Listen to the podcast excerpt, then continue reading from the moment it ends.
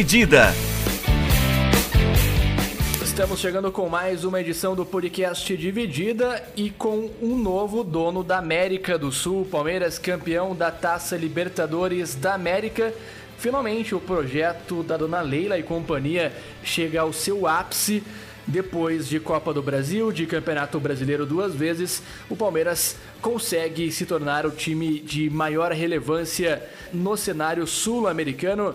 Parabéns ao Verdão pela segunda Copa Libertadores da América de sua história. E para repercutir é nesse programa, justamente falando sobre a conquista alviverde, eu tenho ao meu lado Vinícius Bringel. Fala Léo, fala Milani, fala pessoal. E Guilherme Milani. Fala Léo, fala Bringel. É, o primeiro programa que a gente grava, né, depois do título do, do Palmeiras, é um título que é muito comemorado pela torcida, né, que é o que que a gente estava esperando, acho que desde aquela final em 2000, que, gente, que o Palmeiras foi brutalmente assaltado pelo seu. Pelo, pelo, não vou lembrar o nome do, do árbitro, até melhor que eu esqueça. Lá, no, lá contra o Boca Juniors. Oh, cara, mas é um título que a torcida do Palmeiras comemora demais por tudo que o Palmeiras passou nesse meio tempo, né? Então é o fruto de um bom, de um bom projeto que, veio, que deu certo, né? Até agora um fruto de um trabalho muito sério e, e assim curioso que tenha vindo pela, pelos pés do, da base, né? Já que o, o perfil dos últimos anos sempre tinha sido contratar jogadores de peso, né? Passou por contratar grandes nomes para tentar ganhar a Libertadores e no fim das contas foi a base que foi o, o alicerce para ganhar esse título. É, a final foi contra um, um, um, rival que acho que a, a, a, rivalidade com o Santos estourou né, nessa década. Palmeiras e Santos decidiram muito nessa, nessa, nesses últimos seis anos, desde 2015, né, uh, decidiram muita coisa. E embora o jogo acho que não tenha feito jus né, ao que se esperava, ao tamanho dos dois times, né, a, a campanha que os dois times, os melhores times da, da Libertadores fizeram. Uh, foi um jogo. Foi um jogo bem. Assim, é difícil falar bem jogado, né? Foi um jogo que as defesas apareceram muito bem e que no final das contas a, a, a bola. A bola safada apareceu, né? A cabeçada do Breno Lopes no contrapé do John já no, no, no minuto 99, né?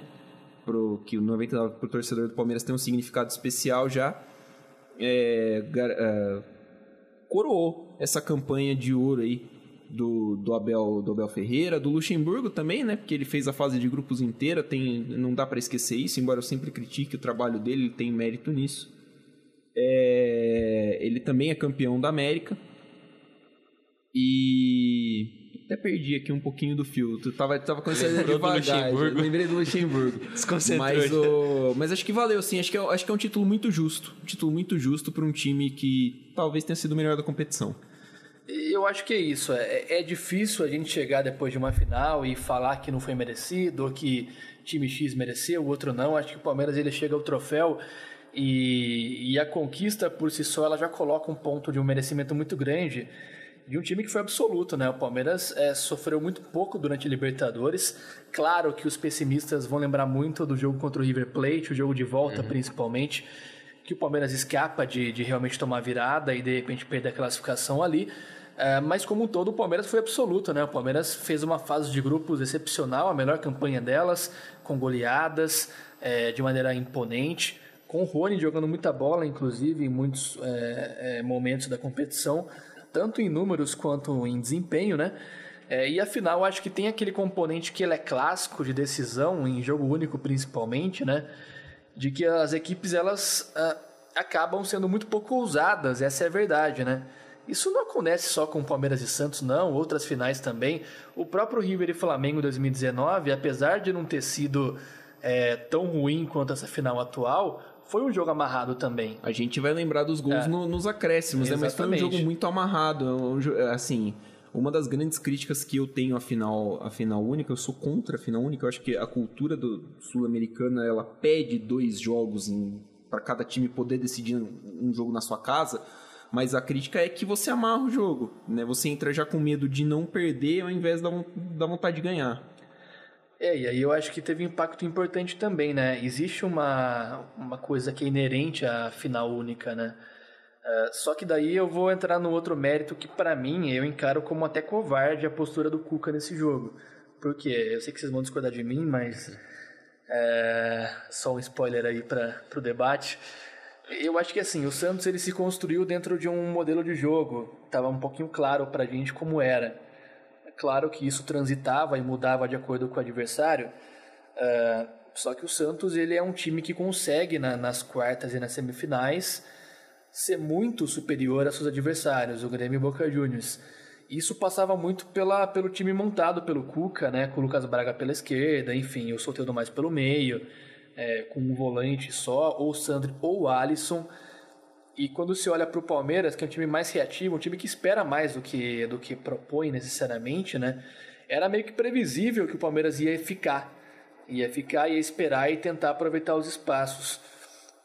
E quando o Santos o- e o Cuca decide principalmente jogar com dois volantes e abrir mão um pouco da ofensividade, é, o que acontece é que ele abdica do jogo e torna o jogo muito truncado. E isso para mim foi bom pro Palmeiras, que, que sabe fazer esse tipo de jogo, que consegue ter essa noção da, de aproveitar bem os, os espaços e, e era o time de maior capacidade técnica também. E aí eu acho que talvez ah, eu, eu acredito que se no lugar do Cuca eu jogaria mais para frente. Então, se a gente vai perder, vamos perder de 2, 3, mas é, com risco de ganhar o jogo. Porque eu acho que o Santos não passou nem perto de ser campeão da Libertadores. Eu acho que o, o Palmeiras fez o jogo que ele tinha que fazer, na minha opinião, que era justamente tentar esperar lá atrás e, e encarar uma bola no contra-ataque e de repente aproveitar a fragilidade do adversário, que é o que o Palmeiras faz muito bem, né? Pelo menos nesse primeiro momento do Abel Ferreira no comando do Verdão. E para mim faltou um pouco mais de ousadia pro, pro Santos, porque para mim passava muito é, da postura que o Cuca teria para montar esse time. E eu acho que ele contribuiu principalmente para esse jogo mais truncado e para mim foi uma das piores finais que eu de Libertadores que eu vi na minha vida, assim. Eu também concordo que foi uma das piores finais que eu já vi, no geral, assim, não só da Libertadores. Mas, como você disse no começo, é, eu discordo de que o Santos foi mal na escalação, que o Cuca foi mal. Porque eu acho que é importante num mata-mata e num campeonato como a Libertadores e numa final que é jogo único, você saber reconhecer as suas limitações e as suas forças.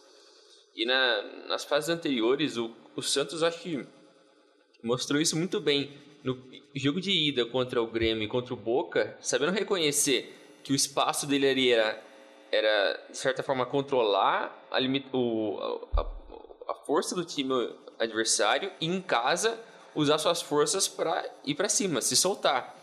Só que como não tinha dois jogos na final, eu acho que o Cuca teve que repensar esse estilo de se soltar um pouco mais ali. E eu acho que isso vai mais para conta do Palmeiras do que do Santos para mim.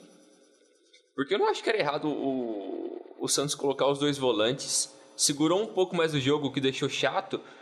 Mas eu acho que isso pesa um pouco o fato do Soteldo e do Marinho não terem conseguido jogar tão bem, o Carl Jorge também. Isso afetou um pouco do ataque deles, mas eu acho que era mais. É, tava mais na com o Palmeiras para ele jogar mais ofensivo, não tanto com o Santos. Acho que o Santos fez a parte dele e jogou o que ele podia. Foi uma final horrível, mas era o que ele podia fazer dentro das limitações dele. É, eu, eu concordo mais com o Bringel, que acho que a entrada do Sandro no lugar do Lucas Braga no começo do jogo deixou as coisas muito iguais. Tanto que é um jogo muito igual, assim. A bola parecia, parecia que estava jogando com dois muros, né? Sim. A bola bate de um lado, a bola bate do outro e não, não acontece muita coisa. O primeiro tempo terminou, acho que com três finalizações e nenhuma no gol. Né? O... Aí, quando você tem um, um jogo equilibrado dessa forma, acho que o, o, jogo começa a mudar quando o Cuca coloca o Lucas Braga em campo, que aí ele avança o Santos, o Santos começa a ter mais volume. Acho que a questão é de não entrar com o Lucas Braga, é de não se expor tanto no começo, porque aí você acaba ficando sem essa alternativa do não do elemento surpresa, mas sem essa alternativa para quando você precisar. Porque Dá essa volta, né? dá essa volta, porque o Palmeiras provavelmente jogaria no espaço atrás, na, li- na linha entre o, o meio-campo e a zaga, saberia achar melhor esse espaço, ou entre o Lucas Braga e a dupla de volantes, que seria acho que o Pituca e o Alisson, que aí sairia o Sandri. Ah, então acho que o Palmeiras exploraria melhor esses, esses espaços e talvez poderia construir uma vantagem melhor, já que é o, o, o que o Palmeiras faz melhor. Ah, achei o Palmeiras um pouco. Não, não vou dizer apático, não vou dizer que sentiu o jogo, mas achei que faltou as- assim alguma coisa pro Palmeiras. Faltou um brilho a mais. Eu, entendo a opção do, do Abel pelo Zé Rafael, por ser um cara mais físico, um cara para um jogo de um, de um embate mais duro como foi. Né? Achei que o Zé Rafael jogou bem, mas acho que o Patrick de Paula teria dado uma outra, uma, um outro, uma outra dinâmica pro, pro ataque. Acho que teria, ele é um jogador mais criativo, teria conseguido achar mais espaços, teria conseguido se conectar melhor com o menino. O menino participou muito pouco do jogo, né? Ah, agora, olhando de fora, alguns dias depois, eu até consigo entender a substituição dele. Na hora não entendi, mas ah, vida que segue, né? O Abel sabe melhor que eu. Ah, mas agora consigo entender. Um cara que estava participando menos, o Breno Lopes entra com um gás novo. Então acho que assim, ah, a final defensivamente foi muito bem jogada. Você olha assim para os sistemas defensivos e todos os jogadores do sistema defensivo dos dois times jogaram bem. Os laterais e os zagueiros do Santos, os laterais e zagueiros do Palmeiras e até os volantes dos dois times. Né? A- a- o problema estava aí na, na hora de, de quebrar esse encaixe, que os times tiveram muita dificuldade. O Marinho ficou muito bem preso entre o Vinha, o Gustavo Gomes, o Danilo. O Soteldo ficou preso ali com o Marcos Rocha, com o Zé Rafael aparecendo ali, o Luan. Né? O Rony acabou também não tendo espaço para correr, não tendo espaço dele se é, é, ele se trombou ali muitas vezes com o Pará. Pará fazer uma partida muito boa e ali no lance do gol ele não tem o que fazer, né? Ele não tem como crescer 5 centímetros na hora do cruzamento. Então, o Luiz Adriano fez uma boa partida sem encostar na bola, porque A bola não a chegava. bola nele. não É chegava igual nele. você falou, se o Patrick de Paula tivesse que teria mais oportunidade do Luiz Adriano fazer alguma coisa. Sim, Mas às- é, é isso que eu cobro do Santos também, entendeu? É, você tem uma, uma leitura do jogo que o Patrick de Paula talvez oferecesse uma condição de do Palmeiras enxergar melhor o jogo e propor mais. É o que eu vejo no Santos também. É, não é a crítica aos dois volantes. É a crítica à característica dos dois volantes. Acho que são dois jogadores que ficam muito mais e contribuem muito pouco. Tanto é que o Santos vai levar perigo com o Luan Pérez, de fora da área. Foi um belo de um chute. É, então é. acho que foi a única defesa, defesa mesmo do jogo, né? Exatamente. E aí eu acho que assim, é, cabe caberia aos dois times é, entrar para disputar mais o jogo de maneira mais técnica, né? O que eu, o que eu, cara, o que eu vi foi assim, é, vamos esperar o jogo acabar para decidir na prorrogação dos pênaltis.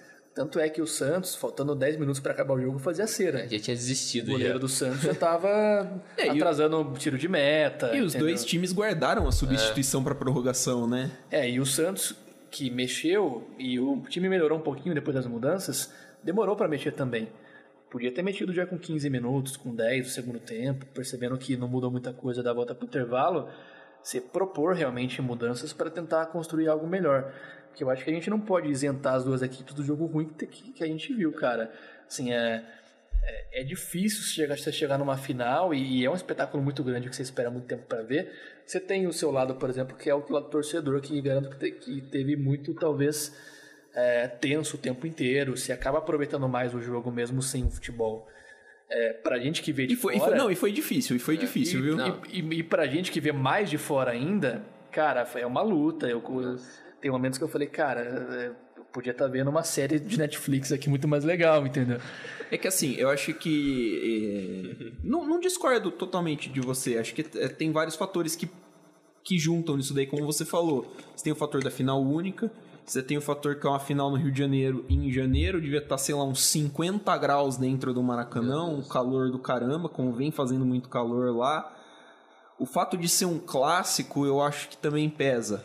Que ninguém quer perder um- uma final de Libertadores para um rival, né? Tipo, é um negócio Então acho que eles entraram também um pouco pautados nisso.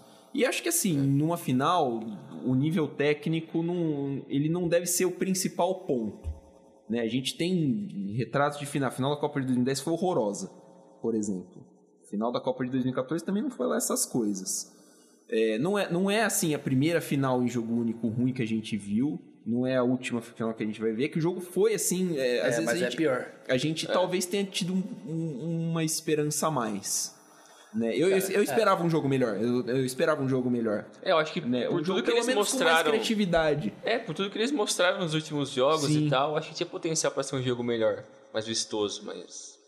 É, e assim, é, e, e o desfecho, né? Depois de um jogo tão ruim desse, eu confesso que eu não, eu não tinha esperanças que o jogo se resolveria no tempo normal, por exemplo. É, não, eu também já tava. Eu já achava que ia pra prorrogação e provavelmente pênalti.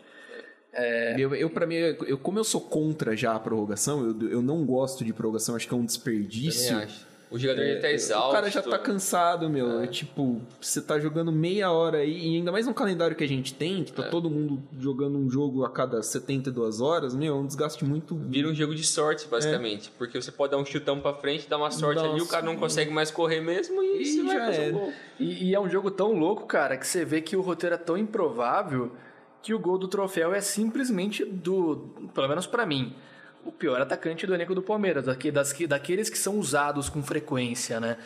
É, num jogo de cabeça, numa, num lance de cabeça que não é a especialidade dele também, Também não é. não é um cabeceador nato. Foi uma baita cabeçada. Um cruzamento. Foi um golaço. É. Você vê o lance em câmera lenta, você fala, uma obra de arte. O cara, cara, o cara cabeceou em, com o olho aberto, né? Parece que a bola ela cai meio que em velocidade reduzida. é. Foi no ângulo, Eu- foi eu- certeiro. Pra mim, assim, da hora que o Rony cruzou até ela cair, assim, demorou 20 segundos, assim, um negócio muito devagar, assim, Eu, eu queria entender o contexto do, do seu jogo, né? Você tava na sua casa. tava. Você, tava, você tava meio largadão no sofá? Como é que foi na hora Ah, do eu, ta- eu tava nervoso, Tá, tava no né? oxigênio. Eu, ta- eu tava nervoso, né? Vai, Passa o jogo nervoso. Então eu tava sentado no braço do sofá. Você tá dando risada, não sei se você tá dando risada. Mano, eu imaginei se, sei lá, batendo alguém na sua família, descarregando sua raiva, tá jogando uma cadeira no vizinho, sei Não, lá. não chega tanto assim, não. É... Não, tô sentado lá no, no braço do sofá, nervoso. Ainda tô ten... é que eu- é- é- é- nesse lance eu ainda tô tentando entender o que, que aconteceu com o Cuca. Da confusão Ah, que o lance foi muito depois. Foi logo depois, né? E depois quero ouvir vocês sobre isso também. e, tô e aí a bola cai no Rony, e aí eu não, é, não sei se não caiu assim e de repente o Rony tá cruzando a bola na área. E aí o Breno Lopes cabeceia e eu tô olhando assim.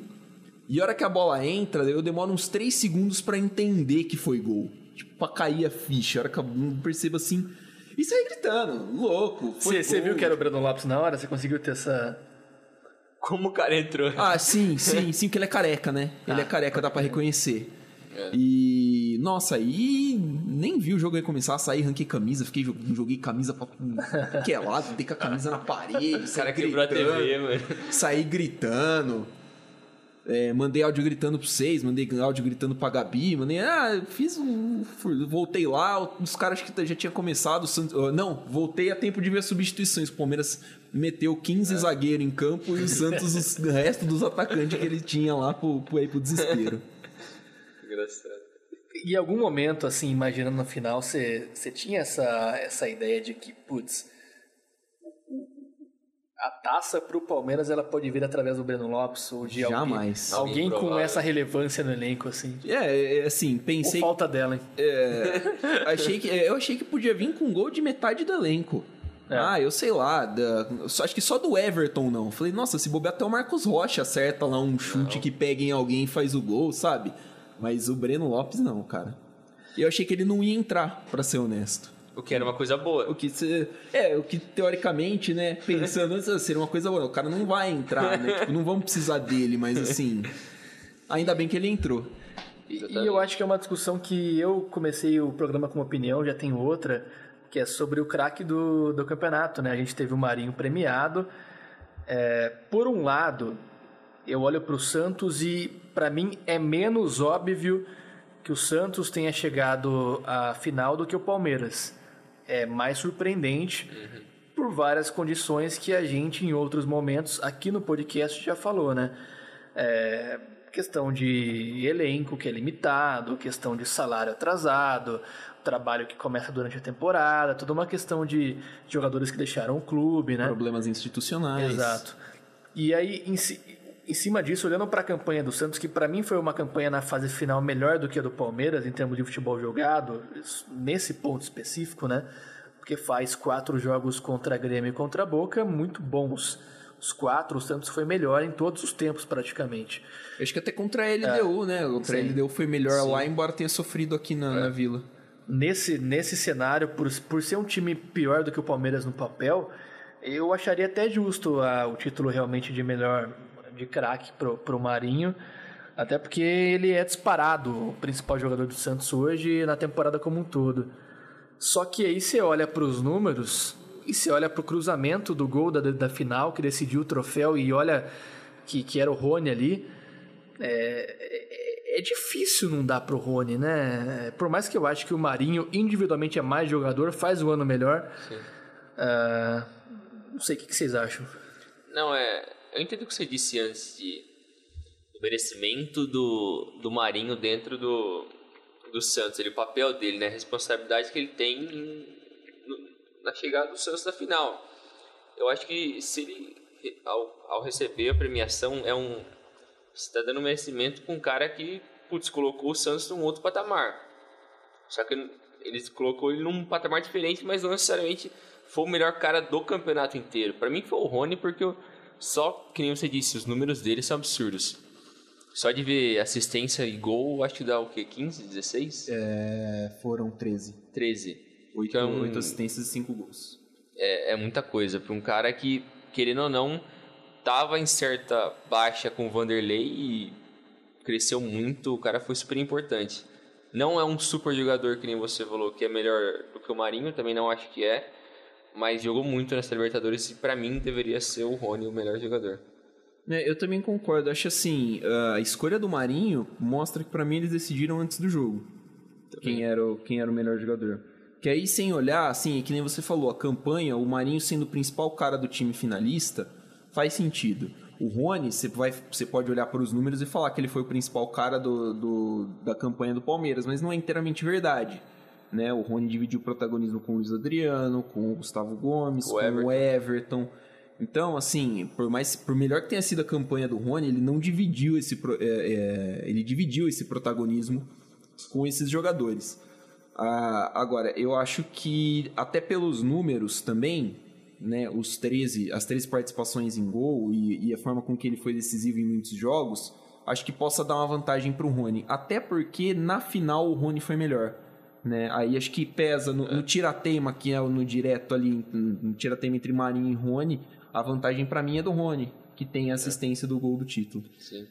E eu acho também assim, um debate legal é a questão, eu pensei assim muito sobre isso e eu não tenho uma conclusão exata sobre esse assunto, que, que é o seguinte, competições como a Libertadores geralmente chancelam realmente o melhor time da, do continente, acho que é isso que eu, que eu tenho para colocar assim, e, e pelo menos na minha opinião, é, é muito relativo, né? Eu acho que é raro que isso aconteça aqui na América do Sul.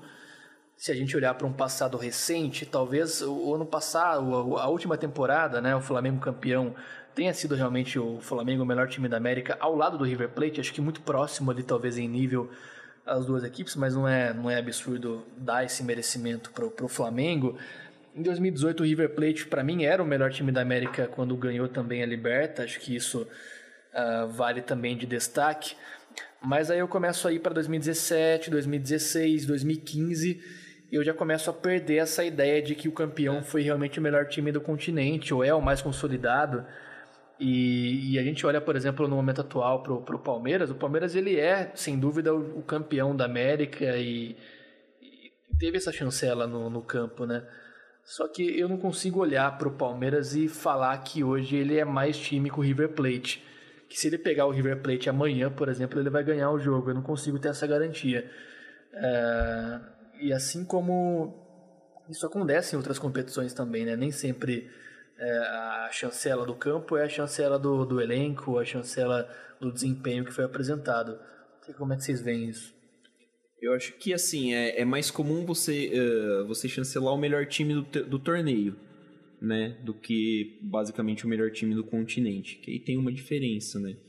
Uh, acho que Palmeiras foi o melhor time da, da, Libertadores esse ano, o Flamengo foi o melhor time da Libertadores ano passado, assim como o River em 18. Uh, ah, mas assim, em, o, o termo melhor time do continente, ele é meio pesado, né? Que assim, eu não vejo, eu não vejo o Palmeiras sendo mais time que o River, mas o Palmeiras bateu o River em um jogo de ida e volta. Sim. Né? Então acho que assim, talvez a distância não seja tão grande, talvez. Né? Assim como o Flamengo, por exemplo, que era o atual campeão, caiu para o Racing, que teoricamente é um time mais limitado do que o próprio do que o próprio River ou que o próprio Flamengo. Isso acho que é um problema do mata-mata, né? Porque não premia a regularidade ou quem foi melhor ao longo de um espaço de tempo mas sim quem foi melhor durante alguns jogos. Então isso é meio que uma é o confronto uma armadilha, dire... é né? o confronto direto ele te joga essa, né? É. Porque isso assim, você garante que praticamente todos têm a mesma chance, né? Sim.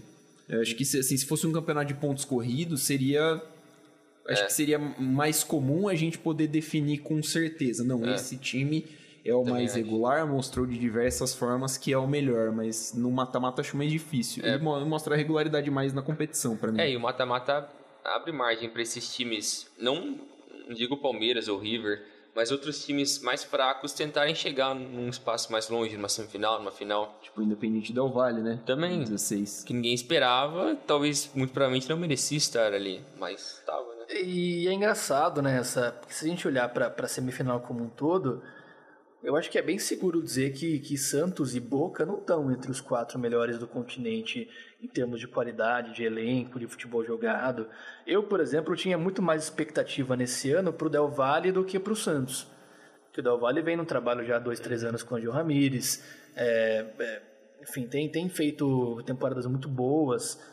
Chegou à final, levou Sul-Americana. Tem uma série de situações também que você olha para a campanha e para a construção a longo prazo de um time que estava pronto, né? E, e realmente não, não, correspondeu, não chegou, até porque é um time de um, de um país de um nível um pouco diferente, tem toda uma questão econômica, é, mas o futebol proporciona isso, né? Você ter brechas para surpresa, cara, tipo. Quem que esperava o Santos na final e, da Libertadores? E acho que essa é a beleza, né? É, é isso que é. torna a competição especial, né, cara? Você ter essas campanhas assim que acaba atraindo mais, mais atenção, acaba atraindo bastante coisa e, e serve como um, um, tipo de combustível para outros times que olham e falam assim, ó, no passado foram os caras, esse ano pode ser a gente, por que não, né? E tem, tem muito uma discussão é, no futebol recente, não agora, mas talvez ano passado, que era a seguinte, ah, eu prefiro que o meu time não vá para a Libertadores porque ele não está pronto para jogar competição. Tem que evoluir mais, tem que estar no estágio mais avançado para chegar lá. Eu ouço muita gente, como torcedor corintiano, falando isso hoje ah, o Corinthians nem tem que ir para Libertadores mesmo, vai para Sul-Americana. Passar não, vergonha. Porque não tá pronto para jogar e vai passar vergonha. E, cara, e o Santos tá aí. O Santos não é um time que a gente olhava no passado, quando se classificou para Liberta, e falava que ia chegar à final. Uhum. Falava, mano, o Santos vai cair nas oitavas, vai cair na primeira fase, sei lá. Era um time pior que o São Paulo no elenco, no papel, né? Acho que a primeira fase até era muito, né? Mas é, nas oitavas. Não, pelo menos né? é, dependendo do grupo, né? Mas de é. repente nas oitavas ali é um time que poderia cair nessa fase.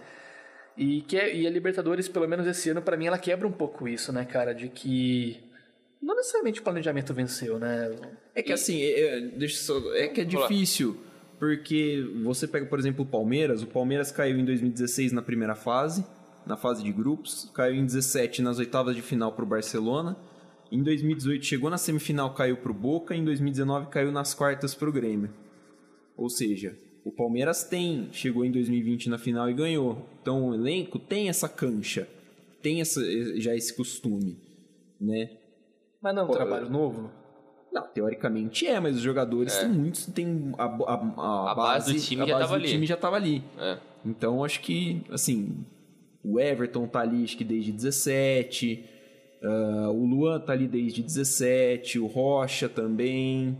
Então você tem, tipo, jogadores que estão aí, o Lucas Lima, o Jailson, que é reserva. O Lucas Lima é campeão da Libertadores, hein, moçada? Quem diria, hein, cara? Meu Deus do céu. Então. E então acho que, isso, acho que isso faz uma, uma certa diferença. Você ter caras já que estão. Não digo acostumados com, com o jogo, mas assim. Que estão ali tentando há algum tempo. Ah, mas eu concordo que não faz muito sentido você falar, ah, não tem time para jogar Libertadores. Porra, vai lá e joga, meu. Ué, vai lá e joga um jogo de cada vez. Se ganhar, ganhou. Se não ganhar, é experiência para a próxima temporada. Eu acho que também isso que você falou do Santos e do Boca talvez não seriam os melhores times do, do continente. Eu acho que isso é um pouco de culpa também do regulamento do campeonato. Porque ele incha os clubes brasileiros e argentinos, que não necessariamente são os melhores dos seus respectivos países, e eles vão para lá e de e por uma certa sorte ou é, incompetência dos outros times acabam avançando um estágio que não necessariamente é onde eles deveriam estar ali, mas o regulamento é assim que funciona, então bom para eles, né? E eu acho muito louco a, a, ideia de que a gente tem um técnico que é o, o Abel, que chegou o quê no Palmeiras há quantos meses, Milani, mais Ele precisamente? chegou em... Agosto, não foi? Nossa, e agora? Foi... Não, foi em outubro, acho.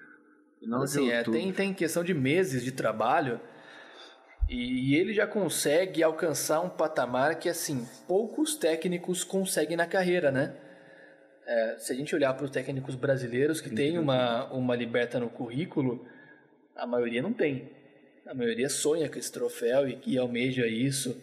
E a gente fala muito em trabalho a longo prazo, em construção é, progressiva. E o cara ele começa um trabalho já com um troféu desse tamanho. E, e a questão é a seguinte: como é que você mantém o sarrafo, o sarrafo lá em cima e se o cara se mantém motivado, né? Porque eu olho muito pro que foi o Jesus no Flamengo em 2019. Ele chega e ele consegue ganhar tudo, cara, num, num ano só, assim, jogando muito bem e alcançando níveis muito grandes de futebol jogado, resultado e tudo mais.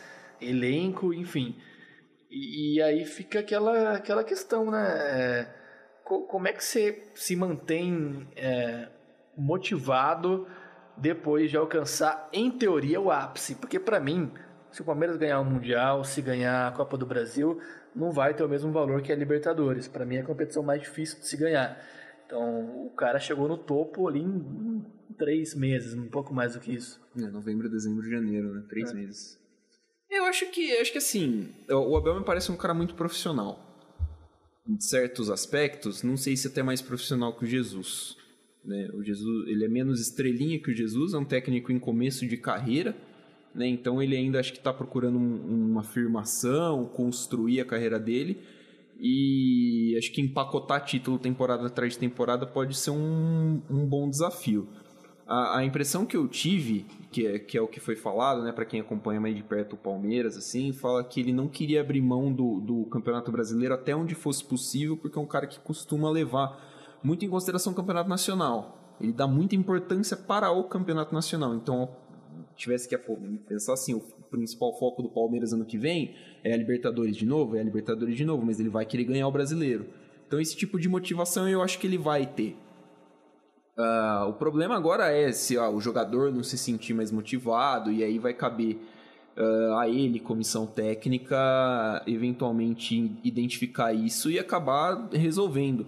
Mas no caso do Jesus no Flamengo, é, eu não vi assim um time com uma diferença assim tão grande. É claro que eles jogaram muita bola em 2019, mas em 2020, pelo menos no que vinha sendo mostrado, o time manteve um, nível altíssimo, tanto que o Jesus ganha o Campeonato Carioca com muita, até com certa tranquilidade, né? apesar de ter sido acho que nos pênaltis contra o Fluminense ou alguma coisa do tipo, mas ganha o Campeonato Carioca e eu acho que o Flamengo tem uma queda de rendimento depois que o Jesus sai. Que aí o jogador sente, ah, putz, o cara saiu e agora a gente vai fazer o quê? Vai vir quem? E aí ocorreram os problemas com o Flamengo. Eu imagino que o, o, o Palmeiras para essa próxima temporada de 21, que vai ser outra temporada difícil, porque vai ser mais uma temporada que vai ter muito jogo em pouco espaço de tempo.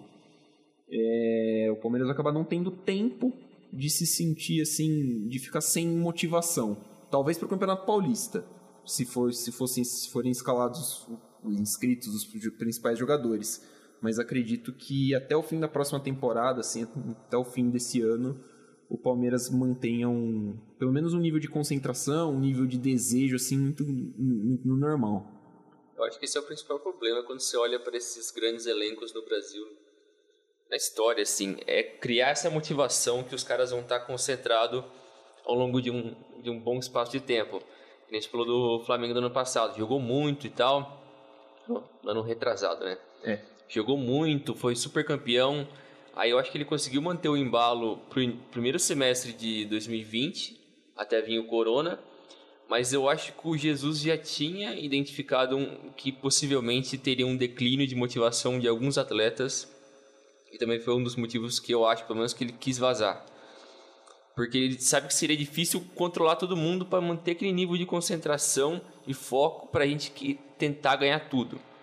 E se eles não tentassem ganhar tudo, já seria um fracasso. Pelo menos na visão dos torcedores, eu acho. Mas. E eu acho que esse é um problema que o Abel vai ter que enfrentar no, nesse ano. Porque ganhou a Libertadores. Possivelmente vai ganhar a Copa do Brasil. Acho que tá bem parelho ali. Mas se ganhar a Copa do Brasil e tal, vai ter uma expectativa para esse ano também vencer mais alguma coisa. E eu acho que é difícil manter o nível de concentração do grupo, mesmo se ninguém for embora ou um ou outro jogador for embora. Eu acho difícil manter isso no mais alto nível no Brasil. E eu, eu, acho engraçado, né, como a gente lida com expectativas e realidade, né? Se olha, por exemplo, o trabalho do Jesus, e aí a gente teve na sequência, naquele mesmo ano, um trabalho muito bom do São Paulo e no Santos. Sim. Santos vice-campeão brasileiro, e a gente olhava e falava, nossa, é, imagine dar na mão desse cara um elenco bom para ele fazer render. Imagina. E aí veio. E aí essa realidade ela veio. O Atlético Mineiro esse ano... Uh, teve uma série de mudanças no, no elenco, contratou muito, enfim. E aí você você vê de um cara que se esperava muito, que era o, que era o São Paulo, de uma situação favorável para ele, que era uma situação de que ele assume o time só com um brasileiro em disputa, podendo focar na disputa de um campeonato que o Atlético não, ganhava, não ganha desde 71. Uh, e aí você olha para o Abel que ele começa, não sei, você vai saber falar melhor do que eu, talvez uh, com alguma expectativa, mas não com a expectativa de ganhar tão logo de cara. Pelo menos um título do tamanho da, da Libertadores. E você consegue ver é, como é que você explica isso, né? É, tempo de trabalho é muito diferente, condição de elenco também. É, o, o São Paulo teve lá atrás e isso não consegui, não consegui chegar no campo em contrapartida um cara que chegou ontem levando um troféu do tamanho que é a Libertadores. Eu acho que o Abel ele tem um mérito gigantesco no mental do Palmeiras, né? Na, do, no, no mental do Palmeiras, uh, uma diferença muito grande entre, entre o trabalho do Luxemburgo e o trabalho dele, né? O, o, o Abel conseguiu com que os, o Abel conseguiu com que os jogadores uh, se mantivessem e agora? Não, não vou saber explicar direito a palavra. Mas assim, é fácil a gente chegar aqui e falar, ah, ele recuperou o futebol de fulano, ele recuperou o futebol de ciclano. E não é bem assim, né, pô? Quando o cara ele é bem instruído, o cara vai saber o que fazer.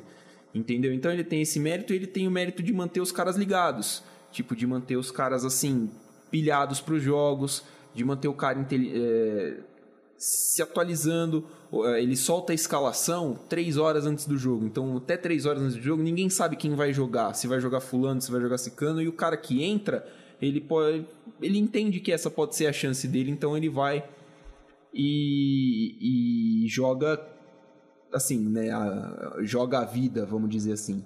Eu acho isso da hora porque você mostra o nível de igualdade dentro do elenco, né? Ninguém é melhor do que ninguém, ninguém é superior do que ninguém, você não tem nenhuma prioridade. Todo mundo tá no mesmo nível ali, né? Sim. Dentro da cabeça dele, eu acho e isso assim, bacana. E assim, o elenco do Palmeiras é qualificado, né? O elenco do Sim. Palmeiras, assim, eu acho ele mal distribuído, eu acho que faltam peças de reposição em muitas posições, mas é, e ataque também. Mas, uh, mas é um elenco qualificado, é um elenco que tá junto ali, tem uma base que tá junto há muito tempo, então é um, um elenco que se une, que se conhece e que trabalhando junto você consegue desenvolver melhor parcerias para um melhor rendimento. É, imagino que ele com tempo de trabalho, com tempo para treinar, uma pré-temporada direitinho, talvez possa deixar esse time sem oscilar tanto, né? E acho que esse também é um grande erro que o Palmeiras oscila pouco. Uh, mas não vai ter essa pré-temporada. Não, não vai. Só se ele vai. ficar para 2022. E, e, é muito louco a ideia de que assim, é, em tão pouco tempo de trabalho, é possível que na próxima semana, exatamente uma semana, uh, de quinta-feira para a próxima, ele seja colocado à prova diante do que é disparado o melhor time do mundo. É, é muito louco pensar isso, né? Que, que um cara em início de trabalho, eu, eu vejo que assim, é, o padrão tático do Palmeiras ele tá em evolução. É um time longe de estar pronto, na minha opinião. Sim. É um cara que se der um ano para ele inteiro de pré-temporada, de campeonatos e preparação, ele vai conseguir evoluir muito do que tem hoje. Eu acho que parte da postura do Palmeiras na final e na Libertadores, de uma coisa mais reativa, parte um pouco do fato de que é um modelo de jogo em construção também. E porque você teve pouco tempo é. para trabalhar, né? Exato. Acho que o Palmeiras ele tem uma condição de até mudar estilo de jogo, de é, é, tem material humano para isso. Tem né? material para pra... E, e, assim mesmo ele já mostra alguma coisa, Sim. né? Ele já mostra uma variação tática interessante mesmo dentro das partidas. Porque vamos vamos combinar. É, é plenamente plausível ele não mostrar nada até em três meses. Não é, não é absurdo se ele não a gente já mostrado. viu A gente já viu isso é, em muitos casos, é, né? Sim. E muito pelo contrário, ele mostrou muito. Mas eu acho que pode. É difícil que assim, o Palmeiras é, não ser campeão não vai ser um problema, não é uma é. obrigação. Mas a maneira como a final terminar pode ser um problema, eu imagino eu. Se o Palmeiras toma 5, 6 de um bobo, não acho que vai acontecer. Mas se acontecer, é, é, é perigoso para o Palmeiras é numa situação de se colocar em prática, em construção, contra o melhor time do mundo que está totalmente construído há muito tempo, né? Mas você diz isso por conta do psicológico? Você acha que pode dar uma quebrada nisso? Eu não sei, eu acho que pra moral do time, talvez. Ah, é... mas eu acho que dá para você também é, criar dentro do elenco essa ideia de que, ó, os caras estão em outro patamar, não adianta a gente se preocupar com isso se tomar uma goleada, né? Não adianta perder a cabeça. Vamos cuidar do nosso aqui, ganhar tudo aqui, que é o que a gente pode, e tentar o nosso melhor lá, sei lá, daqui no ano que vem ou no outro. Porque se ficar nessa, não, a gente tem que bater de frente com os melhores do mundo, aí eu acho que é um pouco de ilusão, eu acho. É, eu não, não sei, não sei, porque assim, pessoalmente, pelo que eu vejo na torcida, a torcida não, não espera nada do Mundial, entendeu? Então, ah, o que espera é não passar vexame, claro. Você acha Mas... que cair pro Tigres é um vexame? Depende da forma que cair. Depende da forma que cair. O Tigres, o jogo de hoje mostrou um Tigres que é pesado, lento. Ele tava meio preguiçoso hoje. Tava também, bem né? preguiçoso, assim. É um time que, assim. O Palmeiras num dia.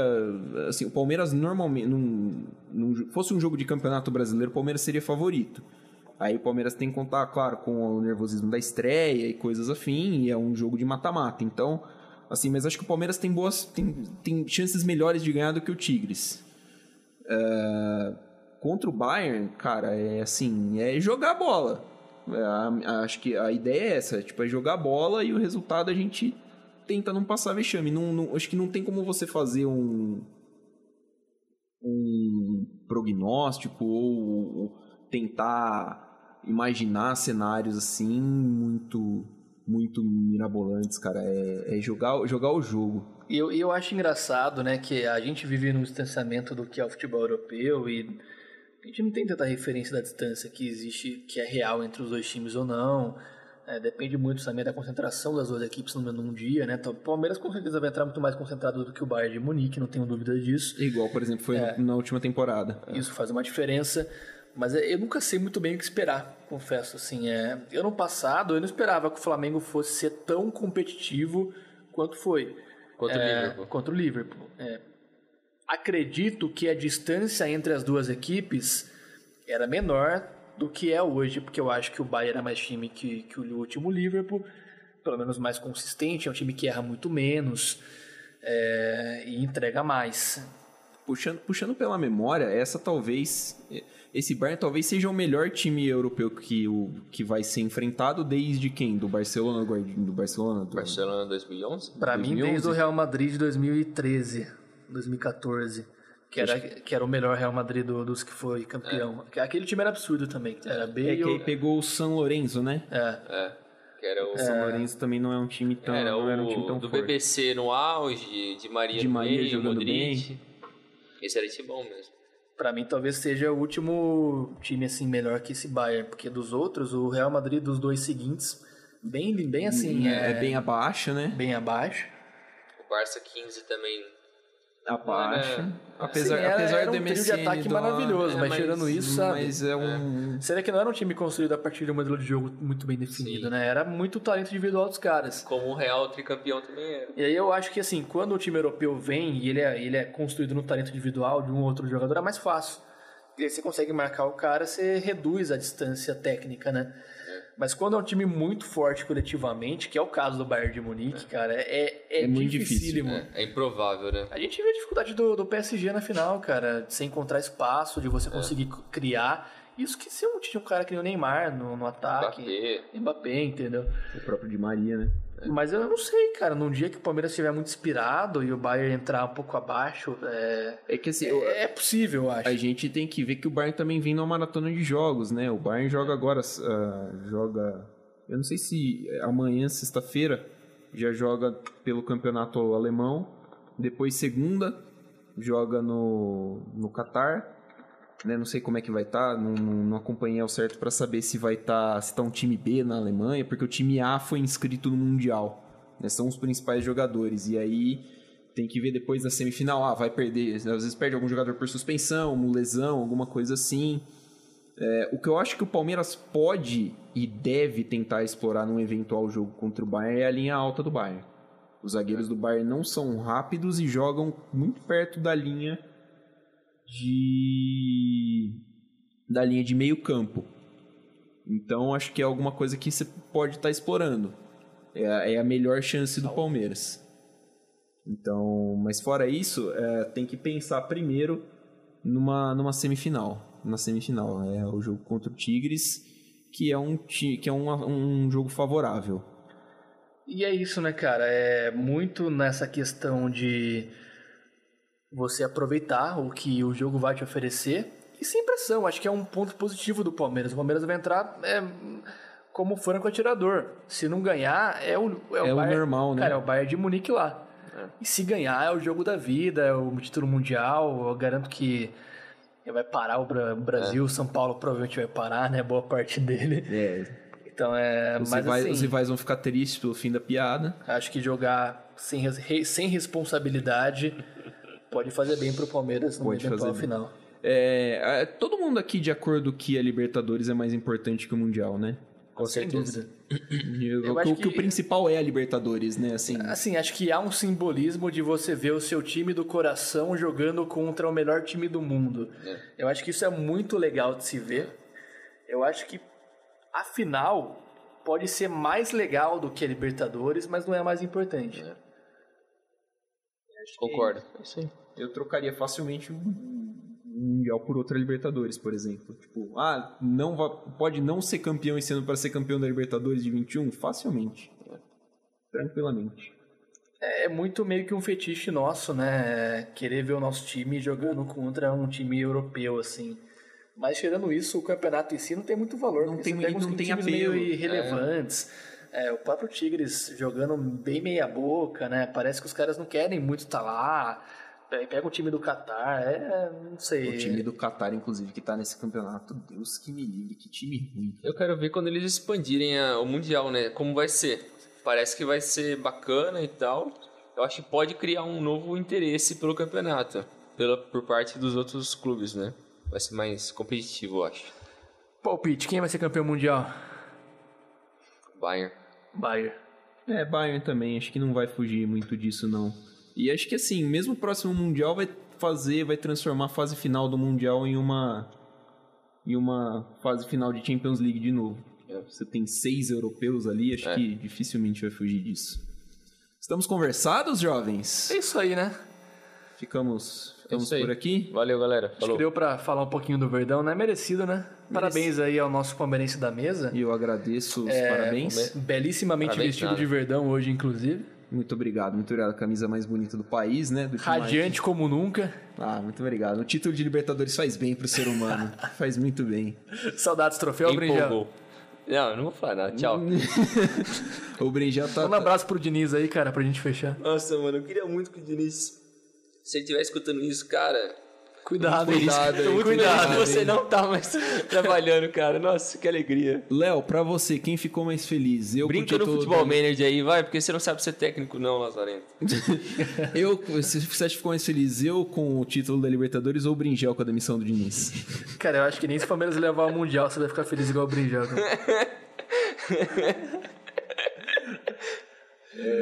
Bom, falou Bringel, valeu, hein? Falou, Milani. Falou, falou Léo. Até mais. Valeu, Léo, abração. Valeu, Milani. Grande abraço. Bom, moçada, então a gente vai ficar por aqui. Siga a gente nas nossas redes sociais, arroba Dividida Podcast, no Facebook, no Instagram, no Twitter. E até o próximo episódio.